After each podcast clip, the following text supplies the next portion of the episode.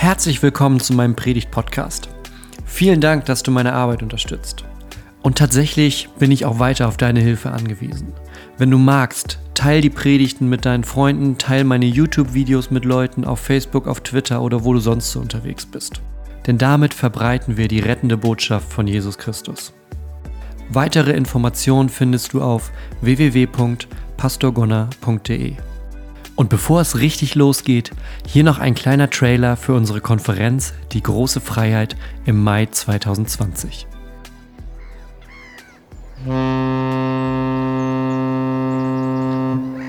Freiheit. Freiheit zum Einatmen. Träumst du auch davon? Dann komm nach Hamburg. Vom 1. bis 3. Mai feiern wir die große Freiheit 2020. Eine Konferenz wie frische Luft für deinen Glauben. Mit erstklassigen Referenten, guter Musik und einer befreienden Botschaft. Tickets ab sofort auf frei und los.de. Es gibt ja so Momente, wo man auf eine ganz bestimmte Antwort wartet. Bei mir war das so, als ich Anni den Heiratsantrag gemacht habe. Sie weiß nicht, dass ich heute darüber erzähle. deshalb, vielleicht, ich weiß nicht, ich werde herausfinden, ob sie sich darüber ärgert oder nicht, aber das werden wir sehen. Ist immer so ein bisschen heikel als Pastor, was man immer so als Beispiel aus seinem eigenen Leben benutzt. Auf jeden Fall. Ich habe mir überlegt, diese Frau wirst du heiraten. Und dachte, wie mache ich das am besten? Ich hatte überlegt, so ne, verkehrt rum aus dem Heißluftballon hängen, war eine Möglichkeit. Habe zu viel Höhenangst für 50 Milliarden Rosen oder so. Ich dachte, nee, ich mache das so. Wir hatten geplant, dass wir nach Israel fliegen. Und ich dachte mir, welchen Ort gibt es für uns schöner, um sie zu fragen, ob sie den Rest des Lebens mit mir zusammen verbringen möchte, als Israel, genauer gesagt dann Jerusalem tatsächlich, der Ort, der für unseren Glauben so entscheidend ist wie kein anderer Ort. Und ich war ziemlich aufgeregt. Ich hatte vorher dann mit dem Gästehaus, in dem wir waren, hin und her geschrieben, was so mein Plan ist und ob die mir irgendwie was vorbereiten können, ob die da was zu essen und zu trinken hinstellen können und so weiter und so weiter. Hatten die auch alles gemacht. Die waren mindestens, ja nee, nicht ganz, aber die waren auch ein bisschen aufgeregt. Ich war aufgeregter, aber die standen dann immer so um die Ecke, als die wussten, gleich ist soweit, standen die so um die Ecke und haben immer so. Und dann habe ich, jetzt ab da jetzt so und dann, und dann war es soweit. Ich war sehr aufgeregt ich hatte diesen Ring irgendwie seit vier Tagen durch den halben Mittleren Osten geschleppt und er hat sie ja gesagt, offensichtlich. Er hat sie ja gesagt und das war in dem Moment die perfekte Antwort. Das war die perfekte Antwort. Sie hat die perfekte Antwort gegeben auf die Frage, die ich ihr gestellt habe. Und um perfekte Antworten geht das heute nämlich. Und vielleicht hast du jetzt gerade auch schon an eine Situation gedacht, wo du vielleicht eine perfekte Antwort gegeben hast oder wo jemand auf eine Frage, wo du überlegt hast, oh, das wäre eigentlich, das ist das, was ich jetzt hören möchte. Das ist das, was ah, und dann hast du tatsächlich diese perfekte Antwort bekommen. Und darum geht es heute, um perfekte Antworten. Es gibt nämlich eine Story in der Bibel, wo Jesus auf einen Mann trifft, auf einen Vater genauer gesagt, einen Mann mit einem Sohn. Und die kommen zu ihm und da gibt es dann so ein Gespräch, so ein Hin und Her zwischen den beiden, wo es auch um eine perfekte Antwort geht. Das ist so. Jesus, in Markus 9 steht das. Und Jesus ist unterwegs und kommt dann irgendwann wieder, man weiß nicht, also er kommt dann zurück auf jeden Fall und die Jünger sind auch schon da. Und da ist so ein bisschen Tumult. Die Leute sind da so ein bisschen in Aufregung, da ist irgendwas los. Und so nach und nach fragt Jesus, okay, was ist hier los? Und er trifft dann einen Mann. Und um diesen Mann geht das irgendwie. Und der Mann hat seinen Sohn mit dabei. Und fragt, was ist hier los? Und der Vater erzählt die Geschichte von seinem Sohn. Er erzählt nämlich, dass sein Sohn krank ist, seit Geburt an schon. Und dass sein Sohn immer wieder so Anfälle kriegt und dass der wie besessen ist. Und die haben alles versucht. Der Mann ne, sagt, ich, wir waren bei Ärzten, wir waren im Tempel, wir haben sogar mit deinen Jüngern schon gesprochen, von denen man meinen könnte, naja, die sind mit Jesus unterwegs, denn das ist bei dem Vater so. Der hat so ein Gespür, der merkt, okay, irgendwie wenn ich in die Richtung weitergehe, da könnte eine Antwort, da könnte was passieren. Aber auch die Jünger, da war nichts. auch die stehen vor diesem Thema, vor diesem Gespräch mit dem Mann und sagen, wir wissen auch nicht, wie wir dir helfen können. Und nun könnte man sagen, okay, Da kommt jemand zu Jesus und sagt, das ist die Geschichte, das ist mein Sohn, der ist krank, schwer krank seit Geburt. Und wir kennen ja so ein paar Heilungsgeschichten von Jesus. Ne? Normalerweise geht er dann hin, sagt was oder macht was und dann ist gut. Könnte man hier ja auch vermuten, dass das Erste, was Jesus macht, ist, er geht zu dem Sohn hin und heilt den. Tut er aber nicht, sondern Jesus geht zu dem Vater hin und fängt ein Gespräch mit ihm an. Er fängt ein Gespräch mit diesem Vater an. Und er lässt sich nochmal genau erzählen, was ist denn da los? Wie lange hat er das schon? fragt er. Und er fragt, so ein bisschen wie so ein Arzt, macht so ein bisschen Anamnese. Und der Vater endet mit dem Satz, wenn du aber etwas kannst, sagt er zu Jesus, wenn du etwas kannst, so erbarm dich über uns und hilf uns. Das ist der Satz, mit dem der Vater seine Erzählung von, dem, von der Geschichte des Sohnes aufhört. Wenn du was kannst, dann hilf uns doch. Und Jesus antwortet, wie? Wenn ich was kann. Wer glaubt, dem sind alle Dinge möglich, antwortet Jesus. Wer glaubt, dem sind alle Dinge möglich. Und wenn man das so hört, denkt man erstmal, das ist, äh, das ist super.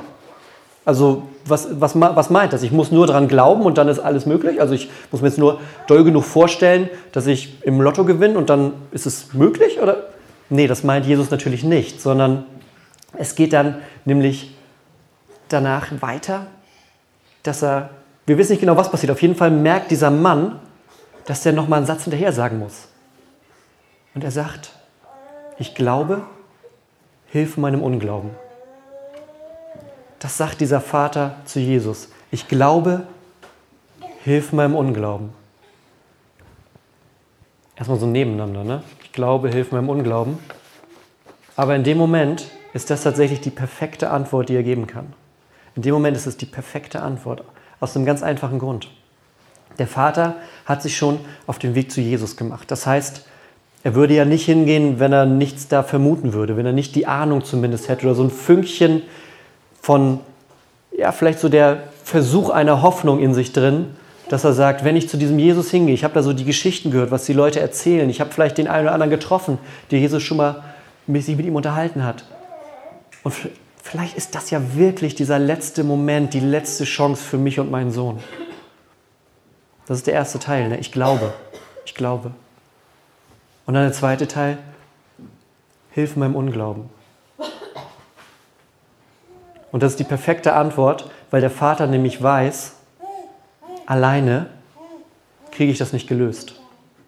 Alleine kriege ich meinen Sohn nicht gesund. Mit dem Glauben, den ich mitbringe, davon wird er auch nicht automatisch gesund. Und es ist einfach noch Zweifel da. Es ist Zweifel da, ob das der richtige Weg ist. Deshalb ist es die richtige Antwort, die perfekte Antwort, in dem Moment zu sagen, ich glaube, hilf meinem Unglauben. Er sagt einerseits, ich glaube, und im Nebensatz sagt er, und trotzdem, Jesus, brauche ich dich. Er hätte auch sagen können, nee, du, ich glaube an dich, vielen Dank, das mit der Heilung wird dann ja was, ich gehe wieder nach Hause. Nein, er sagt, ich glaube, aber das bedeutet nicht, Jesus, dass ich dich nicht brauche. Ich brauche dich umso mehr, weil ich nämlich merke, wie hilflos ich in dem Ganzen bin. Ich brauche dich umso mehr.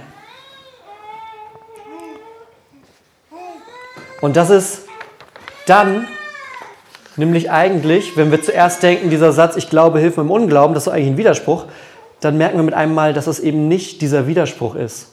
So wie wir vielleicht sagen, ne, Glaube, Unglaube, das sind, das steht gegeneinander. Entweder du glaubst oder du glaubst nicht. Entweder du glaubst oder du hast Zweifel.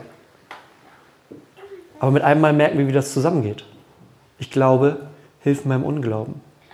Es gibt nämlich sowas wie so einen stilisierten Unglauben, wie so einen stilisierten Zweifel. Denn klar, Glaube und Zweifel, Glaube und Unglaube können nebeneinander existieren. Es gibt Tage, bin ich irgendwo hier, alles ist ganz sicher, alles ist super. Und es gibt Tage, da fange ich an, an Dingen zu zweifeln. Nicht an dem Grundlegenden. Ich zweifle nicht daran, ob es Gott gibt oder nicht. Ich zweifle nicht daran, was Jesus getan hat. Aber ich zweifle daran, treffe ich die richtigen Entscheidungen. Ich zweifle daran, gehe ich den Weg, so wie das gedacht ist.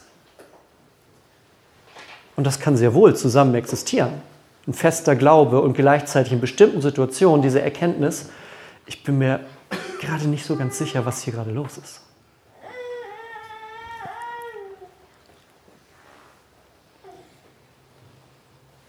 Und sowas fühlt sich nicht angenehm an. Ich glaube, der Mann, der mit seinem Sohn da kommt, mal ganz abgesehen von der Situation mit seinem Jungen, selbst wenn wir das ausblenden würden, dann ist er nicht in der Situation, wo der gerade sagen würde, auch Mensch, das ist ein sehr angenehmes Leben, so wie ich mich da gerade innerlich fühle.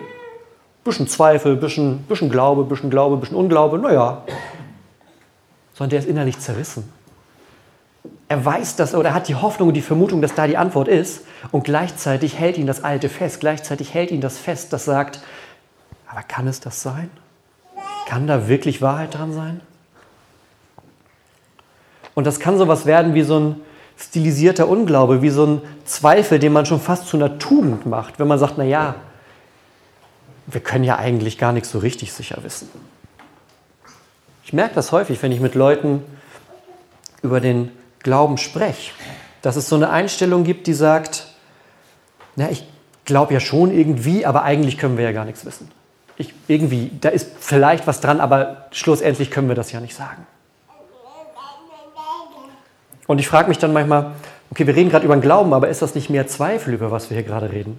Ist das nicht eigentlich Zweifel, was du hier gerade zum Ausdruck bringst? Viel, viel mehr als, also wie viel Glaube bleibt über, wenn eigentlich deine Gedanken sich nur darum drehen, dass wir es ja eigentlich nicht wissen können und man weiß es ja sowieso nicht und ich würde mich auch hüten, jetzt eine Aussage zu machen, nachher trete ich noch jemandem damit auf die Füße, der noch mehr zweifelt als ich. Und es ist so ein bisschen, als würde man sich lieber am Zweifel festhalten, als das Wagnis einzugehen zu glauben. Also lieber in so einem Schwebezustand bleiben, der sagt, naja, wir können es nicht wissen, keine Ahnung, vielleicht ist er da, vielleicht auch nicht, vielleicht gibt es Gott, vielleicht sollte ich glauben, vielleicht ist es auch nicht so. Anstatt das Wagnis einzugehen, wie dieser Mann, der sagt, na klar, ich könnte zu Hause sitzen bleiben und ich weiß sowieso nicht, wie es weitergeht. Aber den Mut zu haben und loszugehen mit dem Sohn an der Hand in diese ganze Menschenmenge, wo in der Mitte Jesus steht und zu sagen, glaube, hier ist die Antwort. Ich glaube, hilf meinem Unglauben. Ich glaube, hilf meinem Zweifel. Da ist die Gefahr drin, enttäuscht zu werden. Da ist die Gefahr drin, sich zum Affen zu machen vor allen Leuten, die rundherum stehen. Da ist die Gefahr drin, dass man selbst das bisschen Hoffnung, was man dann zusammengekratzt hat, dass das noch enttäuscht wird und dann gar nichts mehr über ist. So hat, zu Hause hat er wenigstens noch die Möglichkeit zu sagen, naja, wenn ich denn zu ihm hingehen würde, dann gäbe es ja vielleicht die Möglichkeit, dass da was passieren könnte. Aber wenn er hingeht, dann geht er das Wagnis des Glaubens ein, dann geht er das Wagnis ein, dass er den richtigen Weg gegangen ist oder dass er merkt, dass er einen falschen Weg gegangen ist und dass Jesus auch nur da steht und mit den Schultern zuckt. Er hatte ja nur so vom, vom, er hatte ja kein neues Testament, das war noch nicht geschrieben, als der Mann da vor Jesus steht. Der konnte sich nicht informieren und gucken, wie macht Jesus das normalerweise so? Was sagt er so von sich? Sondern der ist einfach hingegangen und hat gehofft, dass es eine gute Entscheidung ist. Und heute, glaube ich, ist es auch manchmal so, dass man lieber in einem Schwebezustand bleibt, bevor man dieses Wagnis eingeht und sagt, ich bin bereit, mein Leben mit Gott, ich bin bereit, mein Leben mit Jesus zu gehen. Auch auf die Gefahr hin, dass das nicht immer einfach ist.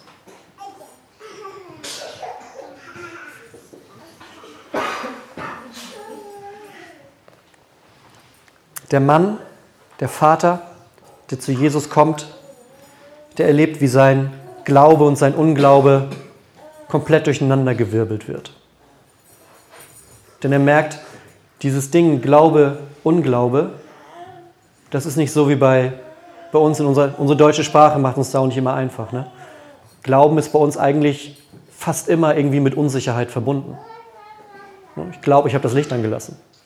Das heißt nicht, ich vertraue mit meinem Leben auf das Licht. Also streng genommen schon, aber weil Jesus sagt, ich bin das Licht. Ah, egal. Und ich glaube, ich habe den Herd angelassen. Heißt, ich weiß nicht, ob der aus ist. Es könnte sein. Ich sollte vielleicht nochmal zurückgehen und nachgucken, weil wir wissen, was sonst passieren könnte. Das meint Jesus aber nicht, wenn der vom Glauben spricht.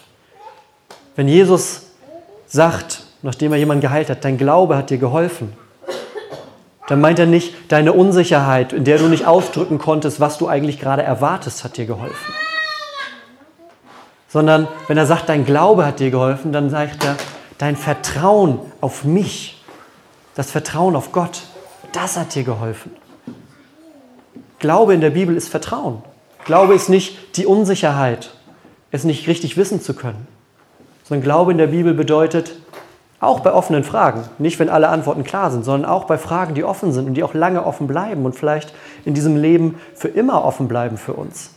Selbst bei diesen offenen Fragen trotzdem zu vertrauen.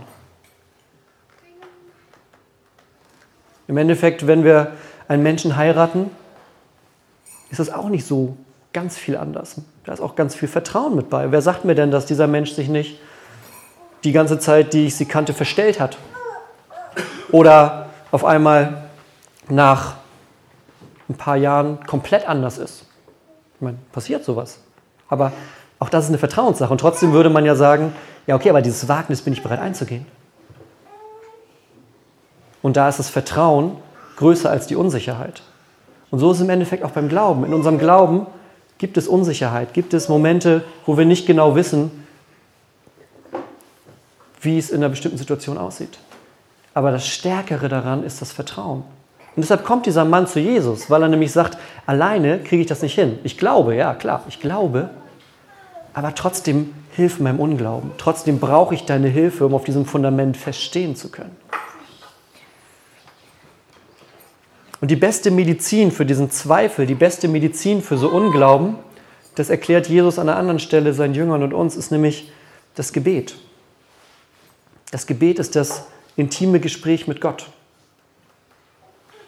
Das ist so, als hätte ich meine Frau geheiratet und danach nie wieder mit ihr gesprochen mich dann gewundert, dass sie sich irgendwie verändert hat. Sollte nicht wundern in dem Moment. Und genauso ist es in unserer Beziehung zu Gott. Dass das Gebet, das ist der Austausch, das ist die Kommunikation, das ist die Beziehungspflege für das Ganze. Und das ist das, wo auch unsere Fragen und unsere Zweifel aufgehoben sind. Wenn Glaube und Unglaube aufeinandertreffen, dann ist die Antwort oder der Weg, der zu gehen ist, nicht möglichst weit in den Unglauben, in den Zweifel, sich darin zu verstricken, bis man gar nichts mehr weiß, wo oben und unten ist, sondern der Weg ist, zu kommen an den Ort, wo die Wahrheit ist, da, wo der Glaube ist immer wieder zu Jesus selbst zurückkommen, so wie der Vater, der zu Jesus geht. So wie die Jünger, die zu Jesus zurückkommen. So wie immer wieder Menschen das erleben, wenn sie sich zu Jesus auf den Weg machen und den Blick nicht auf die Zweifel und auf die Fragen und auf das manchmal auch finstere Tal rundherum wenden, sondern auf dem, bei dem das Licht ist. Dass dann mit einmal nicht automatisch alle Fragen geklärt sind, aber dass der Weg deutlich wird weil das Licht hell genug scheint.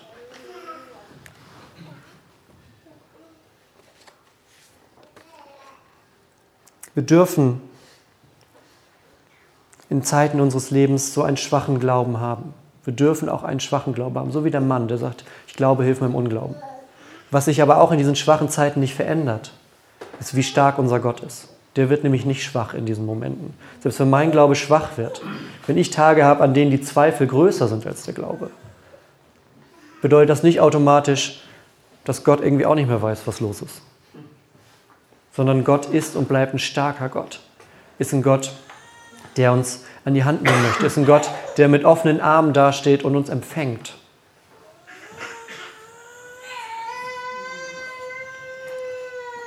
Na klar ist es in Extremsituationen, ist es extremer. So wie der Vater, der hatte nur zwei Möglichkeiten. Entweder er bleibt zu Hause oder er geht hin. Im Alltag kann das eher mal untergehen. Wenn es so voranläuft, warum sollte ich dann zu Jesus hingehen? Es ist ja nicht so, dass ich jetzt gerade so wie der Vater das so dringend nötig habe, dass ich die eine Antwort gerade suche oder das eine Problem oder das eine in meinem Leben habe, das alles auf den Kopf gestellt hat, was so nicht weitergehen kann. Wenn man sich so reindenkt, na klar, gut, Jesus ist irgendwie in der Nähe, natürlich geht der Vater zu Jesus, was soll er auch sonst machen? Aber die Herausforderung, vor der wir jetzt stehen in unserem Alltag, ist, dass wir genau dieses, was der Vater macht, mit der größten Thematik seines Lebens zu Jesus zu gehen, dass wir das mit allen Dingen in unserem Leben tun. Mit allem, was in unserem Leben da ist. Ob es das schönste, positivste Erlebnis ist oder die schlimmste Tragödie, die wir vielleicht erleben, bis hin zum Tod eines Menschen, dass wir mit all diesen Dingen im Glauben, also im Vertrauen zu Jesus gehen können. Weil all diese Dinge da den Platz haben. Weil all diese Dinge bei Jesus den Ort haben.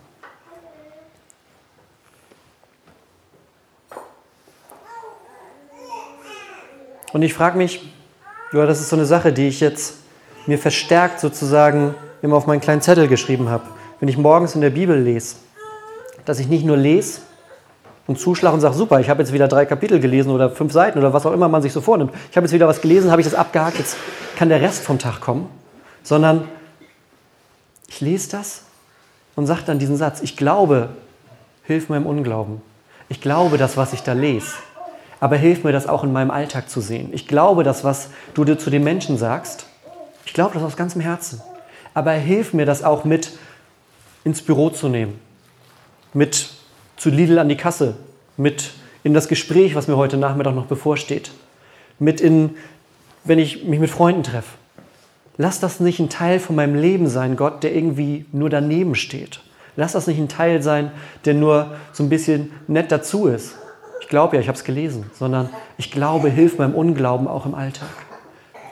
Lass das, was ich da lese, deine Größe, die Schönheit, das, wo du dich den Menschen zuwendest, lass mich das in meinem Alltag mit hineinnehmen.